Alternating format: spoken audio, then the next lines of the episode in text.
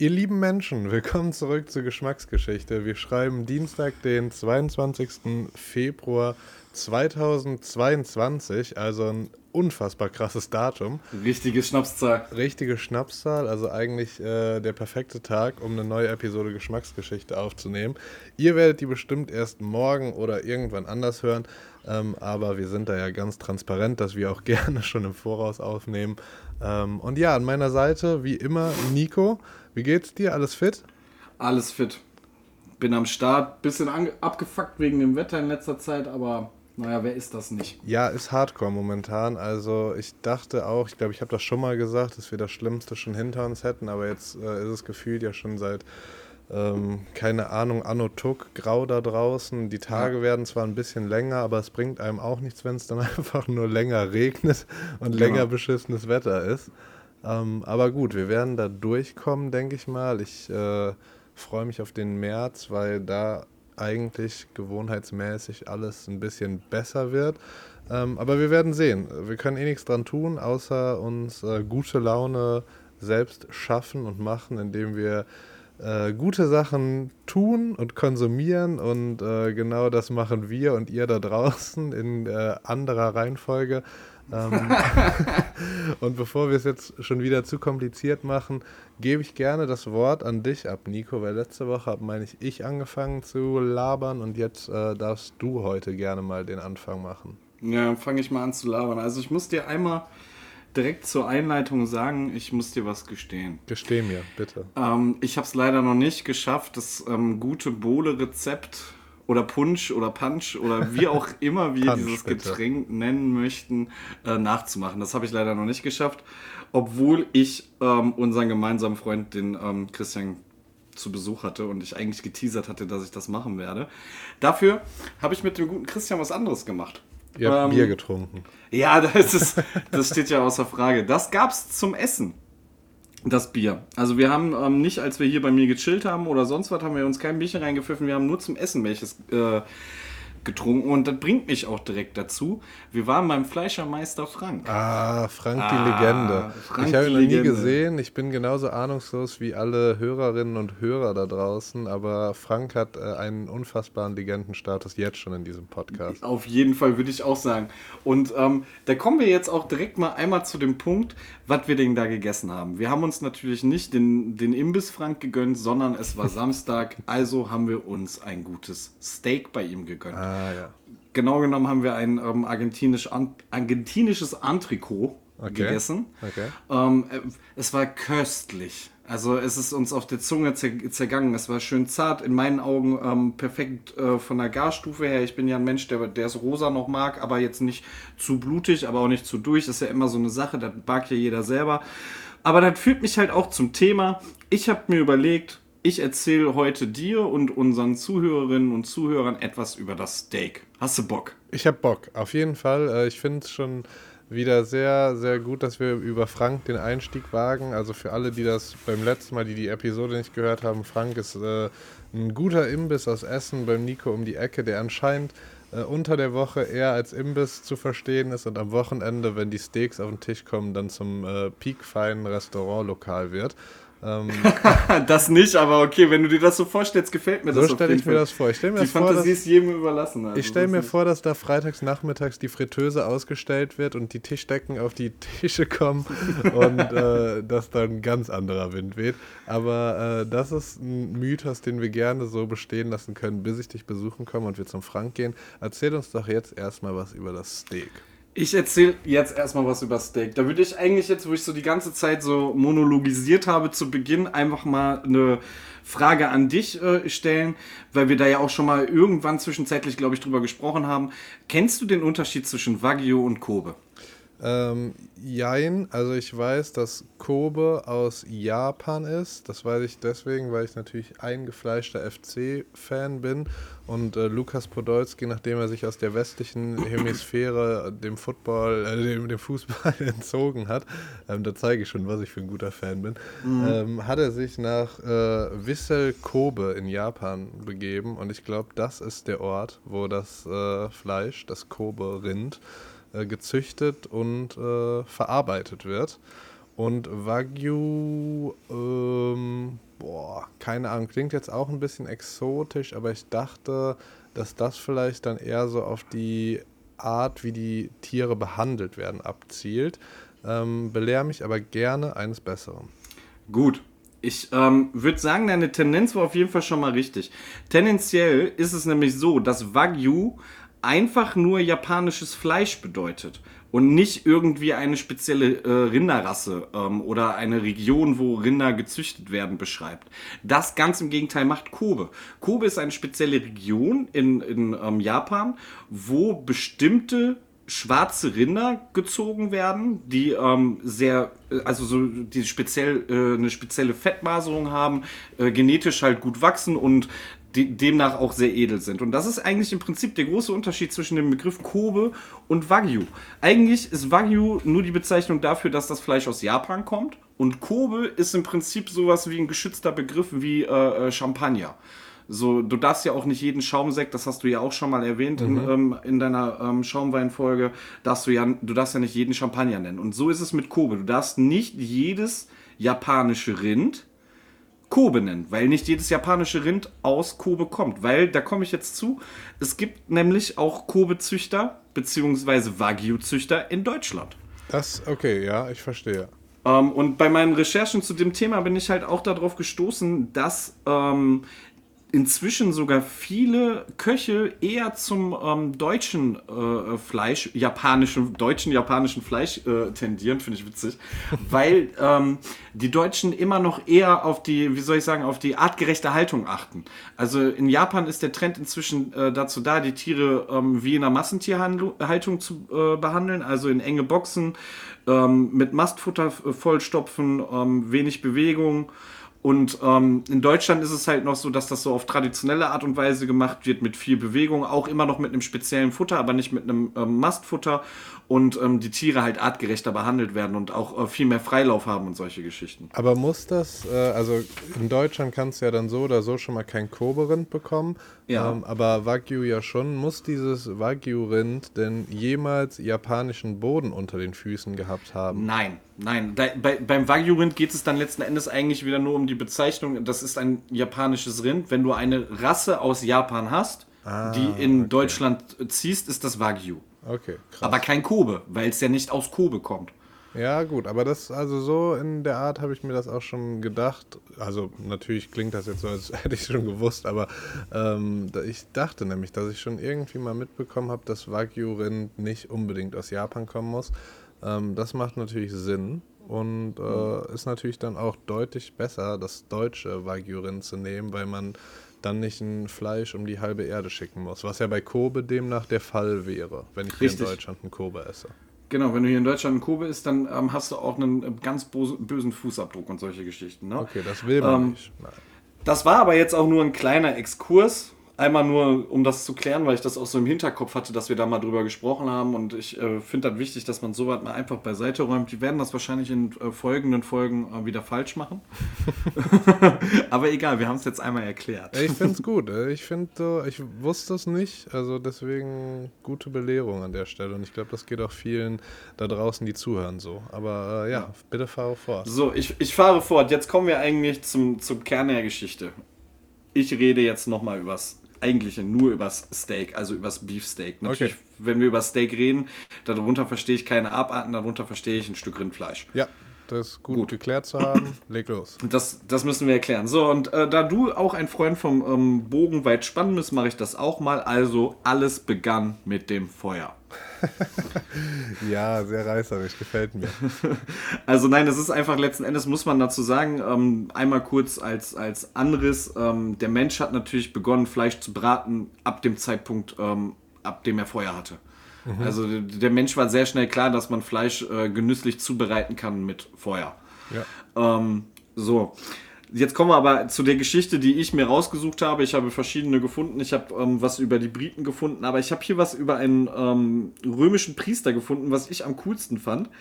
Der äh, Dude wollte sein, einem seiner Götter, es ist jetzt, ich, in der Geschichte ist jetzt nicht klar, äh, klar, definiert, welchem Tempel dieser Priester angebetet hat, ob das jetzt Jupiter, Mars oder sonst wer war, weiß ich nicht. Ähm, aber dieser Priester wollte halt seinem Gott ähm, ein Opfer erbringen und hat deshalb ein Stück aus einem Ochsen rausgeschnitten und das über dem Feuer gegart. Okay. Und dann hat er sich den Finger an dem Fleisch verbrannt und sich die Finger in den Mund gesteckt. Okay. Und hat festgestellt, dass, dieses, dass das Fleisch so lecker schmeckt, dass er das Fleisch gegessen hat. Aha. So, weil er sich die Finger halt zur Kühlung in den Mund gesteckt hat. Ja, weißt du, ja, er hat klar, die Pfoten klar. verbrannt und dann hat das so lecker geschmeckt, dass er sich das Steak einfach selber reingepfiffen hat. Und dann ist er halt mit der ganzen Geschichte aufgeflogen. Und da musste, wurde er halt vor Gericht gestellt, weil der ja das Opfer für den Gott, was er erbringen sollte, äh, selber verzehrt hat. Das war damals, konntest es nicht machen, geht gar nicht, No-Go. Also bis auf jede Blocklist gelandet.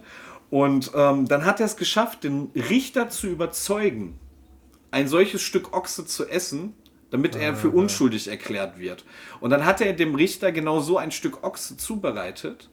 Und ähm, ja, ohne sich die, die, Finger zu verbrennen. Ohne sich die Finger zu verbrennen. Und ähm, das war die Geburtsstunde des Steaks. Also der Priester ist äh, ganz knapp dem Canceln entgangen. Aber ganz knapp. Er, also er durfte, er wurde nicht mit dem Tod bestraft. In der Geschichte steht auch explizit, er durfte sein Leben behalten. Krass. Ja, also hat er auf jeden Fall alles richtig gemacht, ähm, den Richter da an Bord zu holen. Ich finde es auch, ich musste direkt an so eine Simpsons-Folge, glaube ich, denken, wo sich Homer irgendwie den Arm oder so verbrennt und auch die ganze Zeit an seinem eigenen Arm nuckelt. Ähm, aber äh, ja, das macht Sinn und das passt auch schon sehr gut in all diese ganzen Stories, die wir so mit, oder was heißt alle, aber schon ein Großteil der ähm, geschichtlichen Food Stories, die wir bisher ergründet haben, sind ja irgendwie zufällig zustande gekommen. Und Auf jeden Fall, das ist ja immer so eine Sache. Ne? Also es ist ja genauso wie in der Wissenschaft oder sonst was. Es sind eigentlich meistens irgendwelche Zufälle und man denkt sich, hm, das schmeckt gar nicht so schlecht. Ja, das gefällt ähm, mir. Dazu, ähm, ich habe auch noch eine andere Geschichte, die ähm, Geschichte des Steaks aus Amerika, also die, das Barbecue Steak. Also ein bisschen ähm, später dann. Also ja, natürlich ein bisschen später. Ähm, das schürt eigentlich daher, dass das die, die ganzen ähm, Siedler und äh, Tracker, die dann durchs Land gezogen sind, äh, nach bewohnbarem Land gesucht haben, ähm, die dann einfach äh, Bisons erschossen haben und ähm, die über dem Feuer gegart haben und im Prinzip so das Barbecue entwickelt haben. Okay, also packst du hier direkt auch noch die Grillgeschichte mit auf den Tisch quasi. Also sagen wir so, nur die, das Grillen der Steaks. Also das ist für uns hat das ja auch nochmal eine ganz andere ähm, wie soll ich sagen, äh, äh, Komponente des Steakgrillens. Für uns ist das ja nicht mehr heutzutage, dass, dass äh, wir machen uns was zu essen, sondern ähm, da ist ja schon eine richtige Kultur drum gewachsen. Ne? Und ähm, ein Steak ist ja auch ein, eigentlich ein Genussstück. Aber dazu komme ich jetzt auch noch, weil letzten Endes äh, noch ein bisschen Steak-Kunde. Mhm. Steak kriegst du ja aus vielen Teilen der Kuh. Und ich werde jetzt auch nicht alles aufzählen, wo du es herkriegst. Ich werde jetzt einfach nur mal so die, die gängigsten Sachen aufzählen ähm, und wo sie herkommen. Also einmal das Entrecot, welches ich hatte. Mhm. Ähm, das stammt ähm, aus den Rippen. Also ist ein äh, Zwischenrippenstück. Und ähm, wird meistens in einer Dicke von 3 cm mit 200 bis 300 Gramm ähm, serviert. Anderer Name für dieses Steak ist auch das Ribeye, weil das halt mittendrin diesen dicken Fettknubbel hat. Krass, kannst du mal sehen. Da hätte ich jetzt zum Beispiel schon gedacht, dass das zwei unterschiedliche Stücke sind, aber gut. Hast du was gelernt? Habe ich was gelernt. Ähm, nächstes wäre das Filetsteak. Das ähm, eigentlich, glaube ich, das so allen bekannt sein sollte, das Rinderfilet, mhm. welches ja auch nicht nur für Steak genutzt wird. Ne? Ähm, das kommt aus dem Teil des Roastbeefs. Ja, ich habe gelernt, es, Roastbeef ist ein Teil des Rindes und nicht das Gericht. Also es kann beides sein natürlich. Ja, ja. Aber Ne? Und ähm, im Steakhouse ist es dann meistens so, dass man ähm, die Filetspitze kriegt. Okay. Das soll, ja. Das, Magst das, du Filet lieber als so äh, Entrecot oder als Rumpsteak? Genau da sind wir nämlich, weil ich würde gleich noch zum, zum Rumpsteak kommen. Okay. Ich bin ähm, nämlich, also wir können gerne gleich noch philosophieren, was wir lieber haben. Ich würde jetzt einmal gerne schnell durchgucken, ich will dir nichts vorwegnehmen.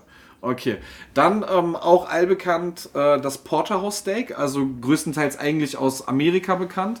Ähm, es hat einen größeren Fleischanteil als das T-Bone Steak, zu dem ich später komme. Ja. Ähm, wird auch aus dem Roastbeef geschnitten und hat meistens mindestens 500 Gramm. Wow. Ähm, Ist das dieses Tomahawk Steak? Ne, das ist wieder was anderes, ne? okay, da, das weiß ich jetzt gerade nicht, ob das vielleicht eine. Äh, einen, Ich glaube, das äh, ist auch eine Modeerscheinung. Vielleicht ist das gar kein richtiger Cut. Mach mal weiter, ich will dich da Ich, jetzt nicht raus. ich weiß es nicht. Ich mache mal weiter. Als nächstes habe ich hier auf der Liste stehen das Rumpfsteak. Äh, das wird auch aus dem ähm, flachen Roastbeef geschnitten. Das sind dann ähm, circa 200 bis 300 Gramm schwere, 2 bis 3 Zentimeter dicke äh, Steaks. Ja. Ähm, da sag ich, ähm, bin ich ein größerer Fan von, weil dieser, dieser Fettrand am, also dieser dicke Fettrand und die Marmorierung, das, sowas mag ich am, eigentlich am liebsten. Okay. Ähm, mein nächster, also der, der nächste Punkt ist das T-Bone Steak. Selber noch nie gegessen, leider Gottes. Ähm, das ist äh, das Steak, das auch ein Knochen enthält, was ja eigentlich auch nicht so äh, gang und gäbe ist. Das ist so ein amerikanisches Ding. Ja. Also das T-Bone Steak. Das ist auch so ein 600 Gramm Ding ähm, mit 3 bis 4 Zentimeter. Und ähm, wird geschnitten aus der Hochrippe des Rindes. Okay. Und hat meistens einen T-Abdruck quasi. Nee, da ist Knochen drin. Also da ist ein Knochen, der dann signifikant äh, aussieht wie ein T. Ja, genau, das meinte ich. Genau, Ja. ach so, ja, genau. Und ähm, hat, hat dann äh, im Prinzip noch am Rand eine dicke äh, Schwarte. Und ähm, naja, ein vernünftiges Steak ist dann halt auch von, vernünftig marmoriert. Ne? Ja, Also, ja. ja, und zu guter Letzt ähm, der Hochgenuss der Hochgenüsse äh, Dry Aged, also äh, trocken gealtertes Fleisch. ja habe ich noch nie Ähm, gegessen. Trockenreifen ist, ist nicht für jeden, jedermann was. Ich habe es schon gegessen. Ich finde es ultra lecker. Man muss sich einfach nur darüber hinwegsetzen, dass es ähm, von außen ein bisschen unappetitlich aussieht. Ähm, eine Trockenreifung findet bei ca. 60% Luftfeuchtigkeit am Knochen statt. Ähm, und das macht man für ca. 21 bis 28 Tage. Ja. Ähm, ja, und das kann man machen im Prinzip aus, aus jedem, jedem ähm, Filetstück, Steakstück. Ja, ich glaube so, also diese Schränke habe ich auch oft gesehen, so bei Metzgern, wo die dann drin hängen. Und das sieht, also ich finde, das sieht noch nicht mal irgendwie schlimm aus. Ich finde es auch höchst interessant. Ähm, aber ich würde es mir jetzt auch nicht selber zubereiten wollen, weil wenn, dann würde ich mir das im Restaurant gönnen wollen, wenn das ein Profi macht. Ja. Ähm, und da muss ich ehrlich sagen, habe ich einfach bisher nicht so den Laden gefunden, wo ich sagen würde, dafür bin ich jetzt hier an der richtigen Adresse. Wenn da wäre jemand, äh, wenn da wäre jemand, wenn jemand eine Empfehlung da im Kölner Raum hat, gerne mal raushauen. Fände ich nämlich auch interessant. Ähm, und du hast das schon gegessen und würdest das auch vorziehen im Normalen oder meinst du das Nein, einfach, nein, nein, nein. Ich, einfach also, nur eine Erfahrung mal? also ich finde es sehr lecker, also, aber trotzdem letzten Endes würde ich mich lieber an den Tisch setzen ähm, mit, einer, mit ein bisschen Baguette, Kräuterbutter und einem vernünftigen Stück ähm, Rumpsteak. Ja, also da bin ich auch dabei. So Rumsteak, Entre- Entrecot und so ist voll mein Ding. Filet finde ich auch gut, wenn es, keine Ahnung, ein gutes Stück ist. Ähm, aber ist mir auch manchmal echt ein bisschen, also fast ich schon nicht, zu zart. Ich finde es für, für Steak ist es wirklich nicht meins, muss ich ganz ehrlich sagen. Also das, das Rinderfilet verarbeite ich, also ich persönlich lieber in anderen Geschichten. Ähm, Im Fondue kommt es halt ganz gut. Kleiner Disclaimer, wer die Folge noch nicht gehört hat. ähm, skippt mal ein bisschen zurück in der Liste. ähm, Verzeihung. Ich wollte, eine Frage habe ich noch an dich. Guck mal, wir haben ja jetzt gerade über, über das japanische Rind Kobe gesprochen und haben auch darüber gesprochen, dass es auch Wagyu in Deutschland gibt, also schwarze japanische Rinder, die übrigens äh, äh, Tajima-Rinder heißen. Okay. Ähm, jetzt ist meine Frage an dich. Verzeihung. Ähm, Fallen dir denn vielleicht noch andere Rindersorten ein? Also so, die so namenhaft für ja. Rindfleisch, Steak, sonst was sind? Ja. In erster Instanz das berühmt-berüchtigte Simmentaler Rind, was auf allen okay. McDonalds-Burgern anscheinend drauf sein soll. Äh, An keine, angeblich. Also ich habe keine Ahnung, was das Simmentaler Rind ist, aber ähm, das ist auf jeden Fall... Du kennst es schon mal. Ich also hast du genau. schon, schon mal was gehört? Die Werbung hat funktioniert, ich bin Konsument, ich äh, habe es gesehen, verarbeitet und anscheinend auch gespeichert. Ähm, das wäre jetzt auf jeden Fall ein Ding. Dann, äh, ich weiß jetzt noch nicht mal. Warte, darf ich dich, ich weiß, ich habe dich was gefragt, aber zum Simmentaler Rind will ich dir direkt mal was sagen, ja, weil du nicht weißt, was das ist. Das Simmentaler Rind ist ähm, inzwischen deutsches Rind, eigentlich auch sehr hoch angesehenes Rind. Ähm, kommt ursprünglich eigentlich aus Bern und ist heute halt äh, ansässig, also wird heute in den ähm, deutschen Alpen gezüchtet. Und dann wird alles zu McDonalds gebracht, was die da ich, ich weiß es nicht. Also da, lass uns bitte nicht über die McDonalds-Thematik sprechen. Also ich okay. bin der festen Überzeugung, der wird gelogen, aber das darf ich, glaube ich, nicht so laut sagen. Okay, okay. ähm, dann machen wir einfach. Sonst habe ich hinterher noch einen Clown bei mir vor der Tür stehen, der mir auf die Fresse Wirklich, haut, also das, da, wir sind ja eigentlich die Mutigen. Wir haben ja das Astra-Gate gestartet, das, das wissen alle, das ist legendär. Und, äh, aber McDonalds ist nochmal ein ganz anderes eine andere Level. Hausnummer. Äh, da halten wir uns jetzt erstmal von fern. Ähm, ja. ja. ansonsten kenne ich noch hier so Black Angus, ne? das ist ja, ja auch so, äh, ich denke mal, würde jetzt einfach sagen USA-mäßig. Ähm, auch eine geile Geschichte. Ja, hau raus. hau ich direkt raus. Das kommt ursprünglich eigentlich aus äh, Aberdeen Angus aus Schottland. Okay. Ähm, und wird inzwischen in verschiedensten Ländern gezüchtet. Also das Black Angus ist äh, zu finden in den USA, in Australien, in Argentinien, in Brasilien und sogar in Deutschland wird Black Angus gezüchtet. Krass. Ich hätte ja. für Schottland jetzt noch diese schottischen Hochlandrinder im, in petto gehabt, aber ich weiß noch nicht mal, ob man die überhaupt isst, weißt du? Das Galloways, also diese es haarigen. Gibt, es gibt Dings, es gibt ähm, Dings, Urrinder aus Schottland, die nennen sich Galloways. Ich weiß nicht, ob die das sind. Ich habe jetzt leider Gottes nicht nach Bildern geguckt. Mhm. Uh, mea culpa. Aber es gibt eine ursprüngliche Rinderrasse, die noch aus Schottland kommt und ähm, die auch äh, für Steak und Fleischverwertung genutzt wird. Wir leben ja in modernen Zeiten. Verzeih mir jetzt einmal, falls es, verzeiht mir, falls es äh, klimpert. Ach, du willst nachgucken. Okay, hau raus. Äh, ich überbrücke in der Zeit schon mal damit, dass ich jetzt noch, also der Klassiker ist ja eigentlich das. Ja, das sind die Haarigen. Das sind die Haarigen, okay, dann ja. wäre das auch geklärt. Der Klassiker, äh, den ich noch in petto hätte, wären so die argentinischen Rinder. Es gibt da auch einen Namen oder weil das war ja, würde ich mal sagen, so in der Zeit, wo Steak-Kultur ihren Höhepunkt hatte. Also mittlerweile ist das ja noch nicht mal mehr so krass, wie das vor zehn Jahren war. Wenn du vor zehn Jahren irgendwie was zu feiern hattest, dann bist du ja Steak essen gegangen. Ähm, und heute hast du ja noch alle anderen Möglichkeiten so. Und da war es ja dann so, dann bist du irgendwie, keine Ahnung. Ja, heute so. holst du eine Salatschüssel oder so. Ja, was weiß ich, ist ja auch egal. Oder Rahmensuppe ist ja auch. Ja, ja, richtig. Lirum Larum. Ähm, aber dann bist du zu einem Laden gegangen, der hieß irgendwie El Gaucho oder weiß ich nicht, fast so argentinisch halt. Ne? Ja, Ist das auch eine eigene Sorte oder ist das irgendwie. Also, ähm, man darf mich verbessern, wenn ich jetzt Scheiße laber, aber ähm, soweit ich weiß, sind das Black Angus Rinder. Okay, ja. Dann also es sind auch wieder schwarze ab, bis der Shitstorm über uns hineinbricht. Der nächste. Der nächste. Ähm, aber wir haben ja ein dickes Fell, genauso wie Galloway Rinder. Genau, genau wie Galloway-Rinder. Ja, und das ist eigentlich so ziemlich das, was ich zum Thema äh, Steak heute beitragen kann. Letzten Endes muss ich dazu noch sagen, also man darf sich auch gerne, wenn man ähm, die Folge hört oder gehört hat, auch mal so eine Grafik angucken, wo man denn überall brauchbares Fleisch für auch für Steaks einem Rind entnehmen kann. Ich habe jetzt gerade nur einen kleinen Auszug gegeben, der All-Time Favorite, sagen wir es mal so. Ähm, man kann noch viel mehr aus einem Rind machen.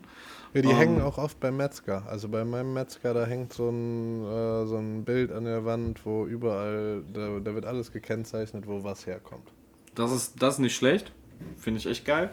Ähm, und ja, also sowas sich mit sowas mal zu beschäftigen, finde ich wirklich sehr interessant, weil, ähm, naja, letzten Endes sollte man eigentlich immer darauf achten, dass man so viel verwertet wie nur geht. Ich bin zwar jetzt kein Fan von Innereien, aber es gibt Menschen, die mögen die. Also ich meine, man sollte so ein Tier halt, wenn man es schon umbringt, zum Essen komplett ausschlachten. Ja, das kommt ja auch zurück mit den Innereien. Ne? Also das war ja. ja früher, war das ja gang und gäbe. Ich habe jetzt noch eine Doku gesehen über so ähm, alte Esskultur im Norden. Also ich bin ja eh ein Riesenfan von NDR-Dokus, die gucke ich äh, quasi täglich.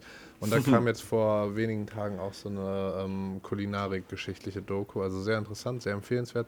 Und da ging es dann halt auch darum, ähm, wenn da, also die, Fleisch war ja dann nicht so ein alltägliches Gut, ne? Da wurde monatelang wurde da irgendwie Kohl und äh, Milchsuppe und Kartoffeln und weiß ich nicht was gegessen. Und irgendwann wurde dann das eine Schwein, was man da auf dem Hof hatte, geschlachtet und dann war Schlachtfest.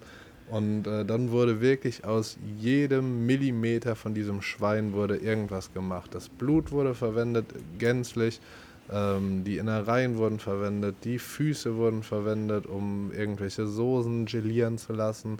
Ähm, das ganze Fleisch, es wurde Wurst, es wurden Steaks rausgeschnitten. Also wirklich so ähm, wahnsinnig, äh, was man da gemacht hat und auch sehr erstrebenswert. Ähm, und das sagen dann auch in der Doku so viele alte Leute, mit denen die da reden, so dass das heutzutage ja überhaupt nicht mehr, mhm. ähm, überhaupt kein Verhältnis mehr hat. Wenn ein Tier dann sterben muss, dann sollte man halt auch wirklich so das Tier gänzlich verwerten, damit nichts umsonst quasi sterben musste. Aber naja, ich wollte auch nur die Empfehlung aussprechen.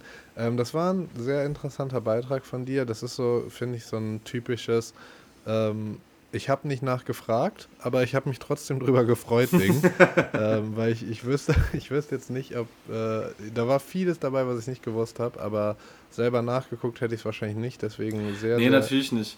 Aber ich muss dazu sagen, hätte ich jetzt auch nicht, wenn ich nicht äh, mit Christian da gesessen hätte und mir gedacht hätte, hm, worüber redest du die nächste Folge mit Felix? und dann hatte ich halt ein mega geiles Steak vor mir liegen und dann lag es mir eigentlich auf der Hand, ganz klar. Das ist ein sehr interessanter Punkt, weil das muss man ja auch mal, wenn man so einen Blick hinter die Kulissen bei uns gewähren will, ähm, zeigen, wie man oder sagen, äh, wie, wie wir zu den Themen kommen. Und bei mir ist das ganz genauso, dass ich äh, oftmals weiß, so, dass wir uns in den nächsten Tagen sprechen werden, eine Episode aufnehmen werden und dann überlege ich, was so abgeht, was man, worüber man quatschen könnte.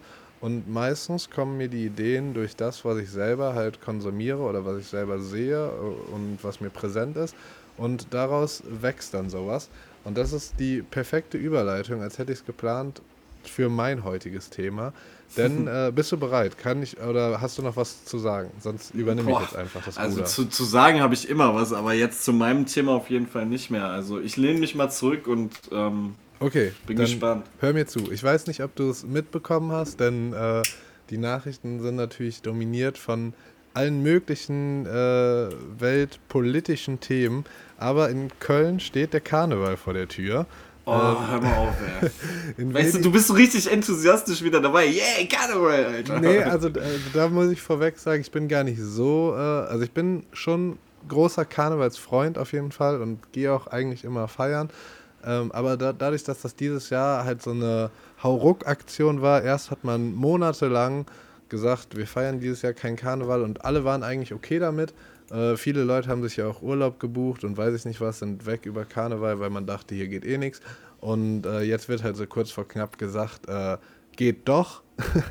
und äh, auf einmal ist alles, auf einmal ist alles wieder Jack und so. Und deswegen, ich will jetzt hier nicht den Moralapostel spielen, weil wahrscheinlich wird man mich auch an dem Wochenende irgendwo in einer Kneipe oder auf der Straße antreffen.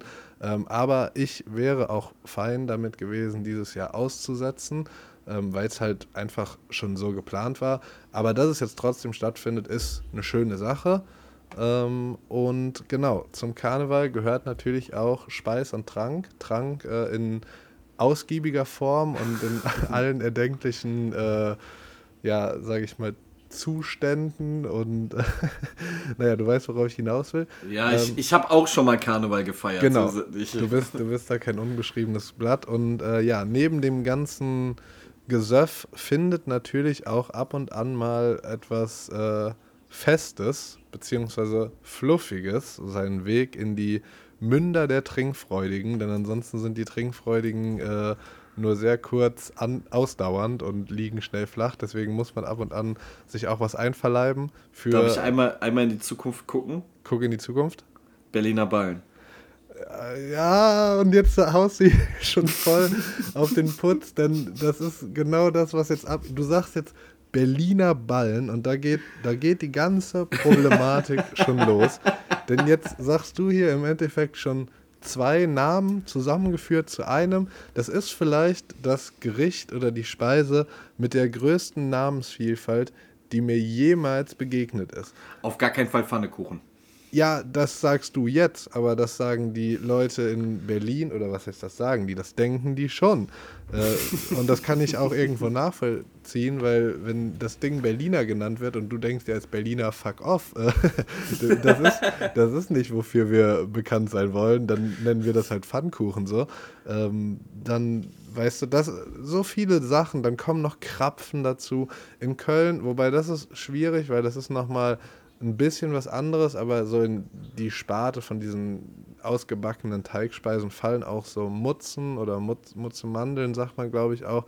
Ähm, es ist schier endlos.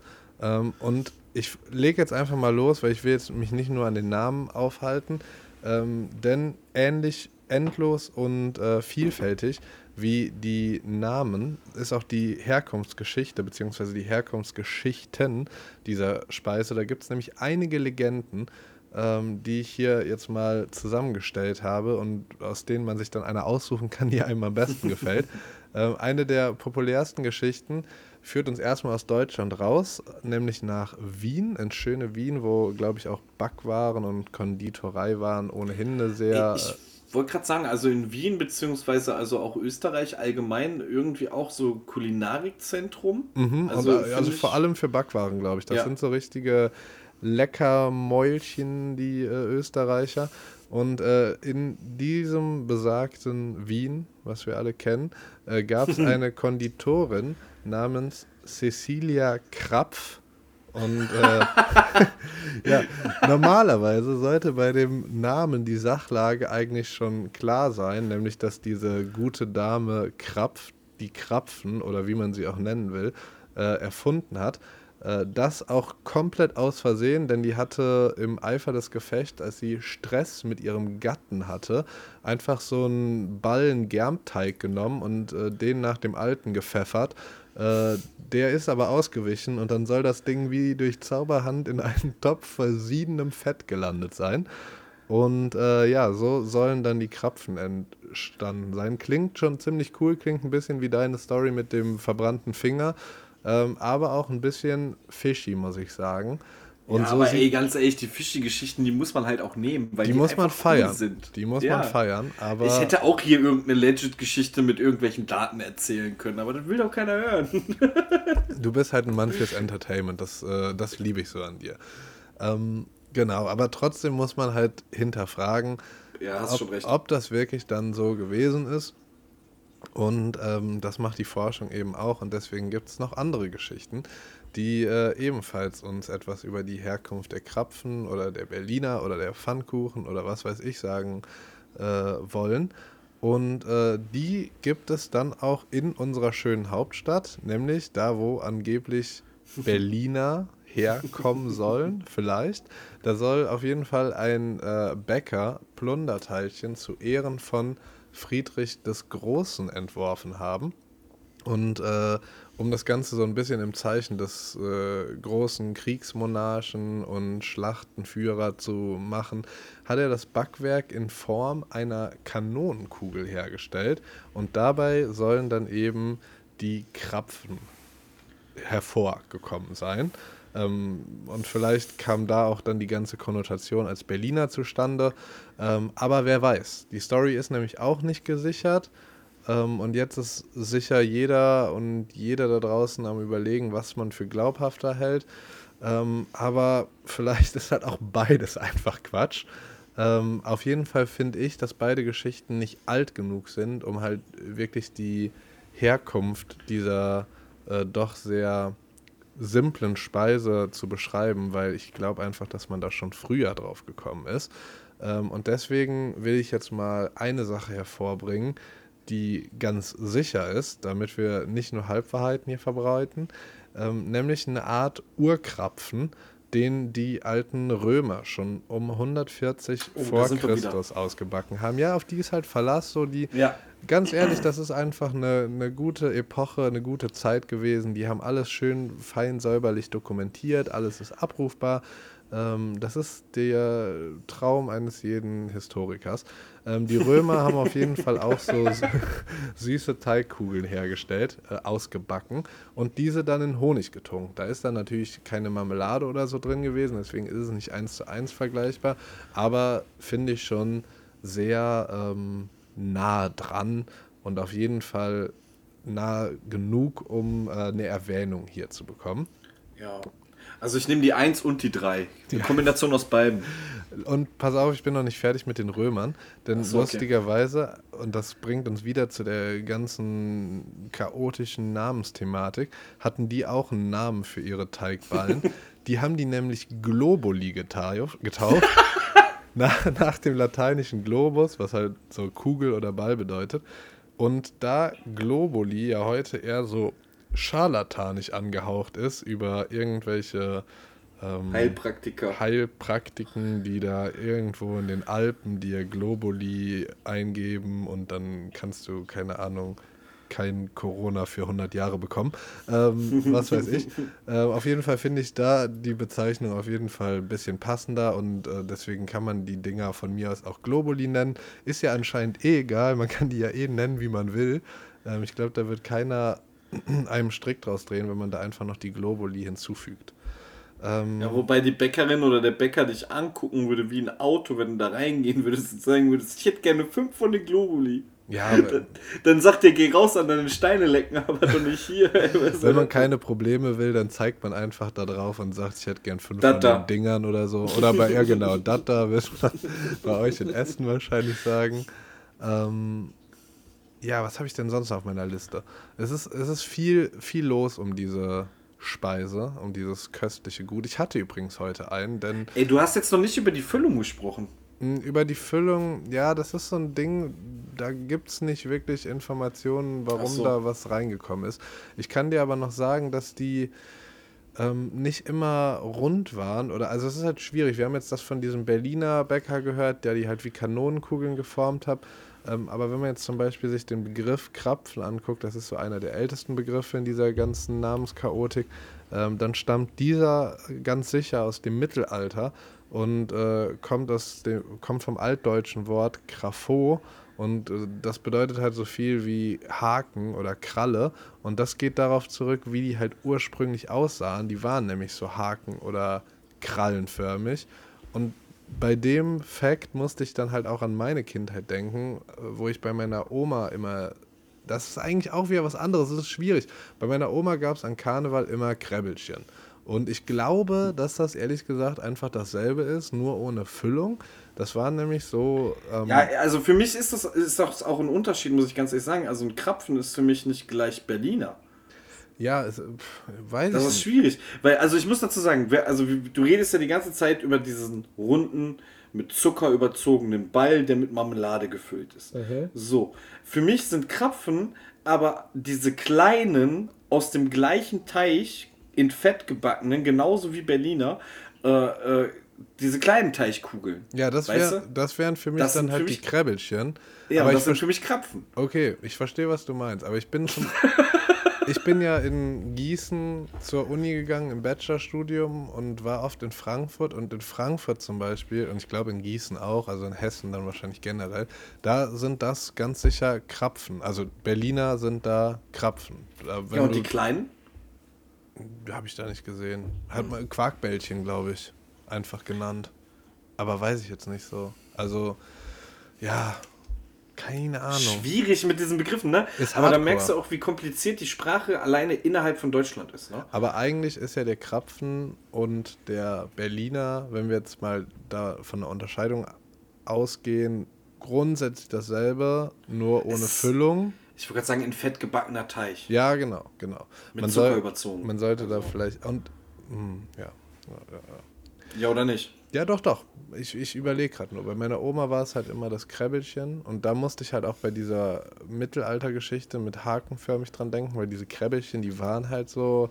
Der Teig ist dann halt einfach so im Fett verlaufen und dann waren Ja. die so ein bisschen Ja, ja. hakenförmig. Das Ähm, verstehe ich. Es gibt übrigens auch den Begriff Punschballen. Fällt, fällt mir gerade noch ein. Nein, jetzt im Ernst, scheiße. Aber Punschballen wird ja dann. Was hat das Ganze jetzt mit Punsch zu tun? Ja. Ähm, Ja, genau. Wollen wir jetzt. äh, Komm, machen wir direkt nochmal von vorne. Was haben wir nochmal über den Punsch gelernt? Haben wir uns das gemerkt? Es ist auf jeden Fall ein Punchballen. Ähm, Okay. Nee, ähm, ich, ich glaube, so grundsätzlich ist klar, worum es geht. Ja. Und es ist nicht so wirklich klar, wo das herkommt, außer dass die Römer halt auf jeden Fall auch schon so Teigkugeln gebacken haben. Das Ganze wird dann wahrscheinlich immer noch besser und feiner gemacht. Und wie bei so vielen Dingen hat man, haben sich einfach viele Kulturen gleichzeitig daran gewagt und das weiterentwickelt. Und deswegen kann man, glaube ich, jetzt auch nicht sagen, dass entweder Cecilia Krapf in Österreich oder der Meisterbäcker von Friedrich dem Großen in Berlin da irgendwem was abgeguckt hat, sondern die haben einfach ihren eigenen Shit gemacht. Kann man, denke ich, sagen. Ja, also wie gesagt, äh, bei solchen Sachen ist es halt auch schwierig, wie du schon sagst, es ist eine relativ einfache Geschichte.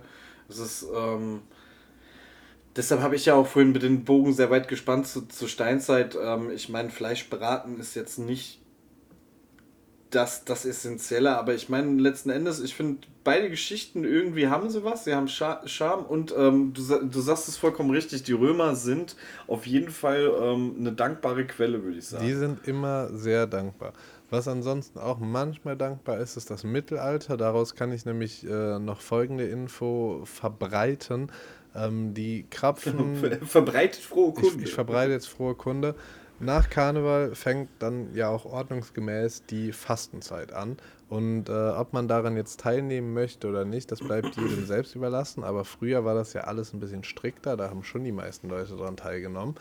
Und weil diese Krapfen oder Berliner oder Pfannkuchen oder Punschballen oder Kräbbelchen oder weiß ich nicht, wie man es noch nennen will, ähm, sehr gehaltvoll sind und fast 500 Kalorien pro Stück aufweisen, hat man sich davon vor der Fastenzeit, und das ist genau die Karnevalszeit, halt noch ordentlich welche reingepfiffen und äh, dann war man so ein bisschen wie so ein Bär vom Winterschlaf, gut ausschraffiert um die Hüften und äh, konnte die Fastenzeit halbwegs überstehen. Und deswegen hat sich das äh, wahrscheinlich so durchgesetzt, dass das an Karneval sehr gerne gegessen wird. Ja. Klingt legit, ne? Das klingt, äh, da, damit können wir abschließen. Ne? Das ist wahrscheinlich das äh, Brauchbarste, was wir jetzt in dem Kontext vorgebracht haben. Ach Quatsch. Also wie gesagt, ähm, die, die Herkunft, auch wenn sie nicht zu 100% geklärt ist, ich habe für mich eine Klärung gefunden. Sollte mich jemals jemand fragen, ey, woher kommt denn der Berliner Ballen, Krapfen, äh, Pipapo, dann weiß ich woher. Von den Römern. Nee, die Wiener Frau hat ihren Männer mit dem Ding beschmissen. Ja gut, so nimmt sich jeder sein, sein Ding raus, wie es ihm passt. Aber das äh, finde ich auch eigentlich eine der amüsantesten Geschichten. Die Römer sind halt einfach eine sichere Bank, aber Ja. das Temperament von Cecilia Krapf ist auf jeden Fall auch was, auf das man bauen kann. Die hieß dann auch wahrscheinlich einfach zufällig Krapf, weil wenn der Begriff Krapfen aus dem Mittelalter kommt, dann kann die ja da nichts mit zu tun haben. Ähm, Oder das Mittelalter lügt. Mittelalter lügt nie. Die hat ihren Namen zum Programm gemacht. Das war einfach, keine Ahnung, ne, ein Ding, was sie dachte, so, da, da, ich kann nicht anders. Ich muss. Und wahrscheinlich hat der Mann dann, der so irgendwie, keine Ahnung, die Hölle heiß gemacht und äh, Cecilia, du interessierst dich nur für Krapfen, Mann, was ist mit dir? Wann gehen wir nochmal fein aus? Und dann hat die sich gedacht, Harald, du blöder oha, oha. Oh, Und dann ist der. Teig geflogen. Nein, Ist der Teig geflogen. Du weißt, was ich sagen will. Ähm, ja, das, jetzt haben wir doch statt mit einer schönen Wahrheit, mit einer Halbwahrheit abgeschlossen, aber das ist äh, eigentlich ja im Sinne unseres Podcasts und äh, passt zu unserem. Ich bleib Credo. dabei. Wir haben, glaube ich, in den ersten Folgen gesagt, wir sind auch dabei, neue Wahrheiten zu schaffen. Wir schreiben Geschichte, wir sind nicht nur Geschichte. Also, Das hast du schön gesagt. das, das läuft. Besser, besser könnte ich es nicht zusammenfassen und deswegen nehmen wir das jetzt einfach als unser Schlusswort und wir wünschen allen Jecken da draußen natürlich eine äh, geile Zick auf äh, den Straßen und in den Kneipen. Steckt euch nicht mit jeweiligen Viren an und äh, habt trotzdem, keine Ahnung, verbreitet Liebe und Spaß und ähm, ja, Karneval Habt ist eine nur schöne Zeit. Jahr. Habt eine schöne Zeit. äh, wir wünschen es euch. Wir denken an euch, wenn ihr euren Krapfen in euch reinfuttert, nachdem ihr schon irgendwie drei Promille über den Durst seid. ähm, und genau, wir hören uns dann wieder nächste Woche oder so, roundabout. Äh, wir sind da ja recht flexibel und ihr zum Glück auch. Und bis dahin, gehabt euch wohl. Tschüss.